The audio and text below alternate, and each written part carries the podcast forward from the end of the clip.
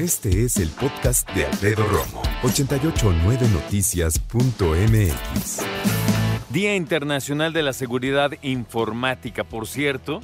Me platican que será Analí Díaz Infante Vargas, la nueva presidenta de la Asociación Internet MX para el año que viene. Y es que hoy se definen muchas cosas y se informan muchas cosas que tienen que ver precisamente con eh, la seguridad informática, que desde mi punto de vista pues ya suena como muy ochentero, ¿no? Pero el punto es hacer conciencia de cómo estamos cuando hablamos acerca de seguridad informática. Para platicar al respecto, el doctor Salvador Guerrero Chiprés, presidente del Consejo Ciudadano para la Seguridad y Justicia de la Ciudad de México. Doctor, antes que nada, bienvenido, ¿cómo estás? ¿Qué tal, Alfredo? Qué gusto saludarte. Pues fíjate que tiene algo de ochentero, porque es en 1982 precisamente cuando se funda esta lógica de celebrar, de conmemorar este Computer Security Day, como le llaman.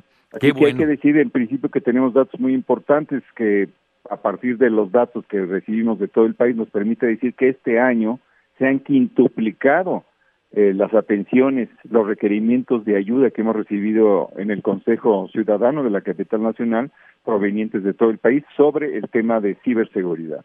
Han crecido entonces, para ponerlo más claro, cinco veces la cantidad de, de llamadas de auxilio, vamos a ponerlo así, en cuanto a seguridad en Internet. Y qué importante hablar de esto, eh, doctor, qué bueno que estás con nosotros porque México es uno de los países que más ha mostrado vulnerabilidad en ese sentido.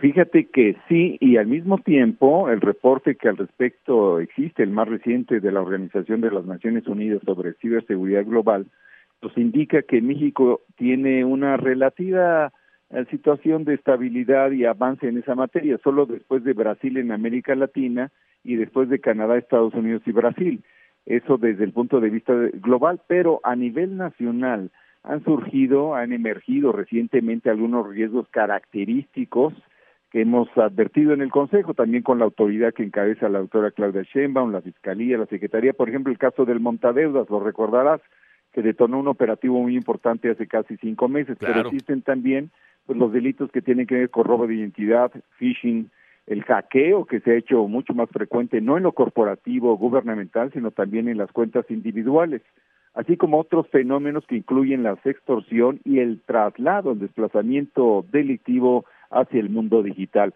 Esos aspectos siguen ahí, Alfredo.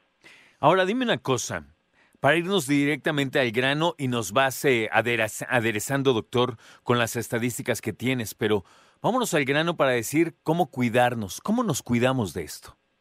Bueno, en primer lugar, prácticamente todos los teléfonos de cualquier manufactura tienen mecanismos de seguridad que pueden duplicar la que originalmente utilizamos o la que comúnmente eh, desplegamos. Segundo, por ejemplo, eh, aplicaciones de redes sociales eh, como por ejemplo WhatsApp tienen también un sistema de seguridad que se activa y con eso se anula prácticamente el 95% de la vulnerabilidad para que pues no nos hackeen, que es algo que ha estado ocurriendo muy frecuentemente en los últimos nueve, diez meses. En tercer lugar, pues también hay que decir que existen mecanismos para inhibir la frecuencia con que fraude, extorsión, por ejemplo, extorsión y otras amenazas que se expresan en el mundo digital sean contenidas y que incluyen una combinación de prevención dentro del software, dentro del hardware, pero también en nuestra propia actitud. Eh, es el caso de no dejar vestigios digitales innecesarios, ¿verdad? Porque tenemos una doble adicción o una doble pretensión contradictoria. Queremos más seguridad, pero al mismo tiempo estamos dejando nuestra huella digital en todas partes. Entonces es muy fácil que cualquiera, si se empeña, pues eh, nos haga sus víctimas. Totalmente. Ahora, un punto importante es, dime por favor, de todas las llamadas que reciben, que ya nos dice se quintuplicaron esas llamadas de auxilio, ¿Qué es lo que más eh, te platican las personas a través del Consejo Ciudadano?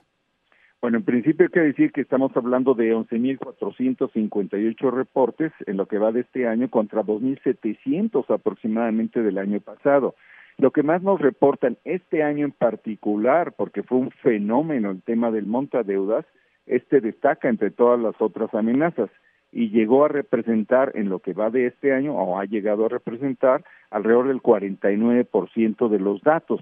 Pero también se presenta el tema del hackeo en un 25, 26%, está, está el tema de robo de identidad o phishing que tiene cada uno alrededor de 8, 9%, Está el ransomware que se presenta más eh, extrañamente, pero se sigue presentando este secuestro de bases de datos también en lo individual, que es algo parecido también a lo que ocurre con las aplicaciones con las cuales se baja el dinero fácil de los montadeudas. Entonces ahí tienes algunas opciones. También está, por ejemplo, sextorsión, que aparece en 3 a 5% según el mes del que estemos hablando, hablando, por ejemplo, en el curso de este año. Entonces hay diversas amenazas y sigue respecto de ellas la sugerencia válida de que bajen toda su aplicación, no más extorsiones que administra el Consejo Ciudadano y que ha permitido identificar, y este es el número, ¿eh? 233 mil números de teléfono celular desde donde se ha intentado fraude, extorsión, secuestro digital, o se ha dicho que hay organismos delictivos de alta peligrosidad del otro lado del teléfono amenazándonos.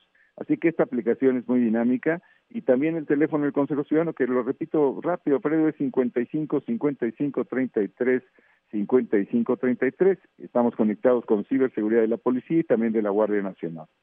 Pendientes, gracias por tu tiempo, doctor. Un abrazo. Abrazo a ti, muchísimas gracias. Hasta luego. Gracias, hasta pronto. El doctor Salvador Guerrero Chiprés, presidente del Consejo Ciudadano para la Seguridad y Justicia de la Ciudad de México. Escucha a Alfredo Romo donde quieras. Cuando quieras. El podcast de Alfredo Romo en 889noticias.mx.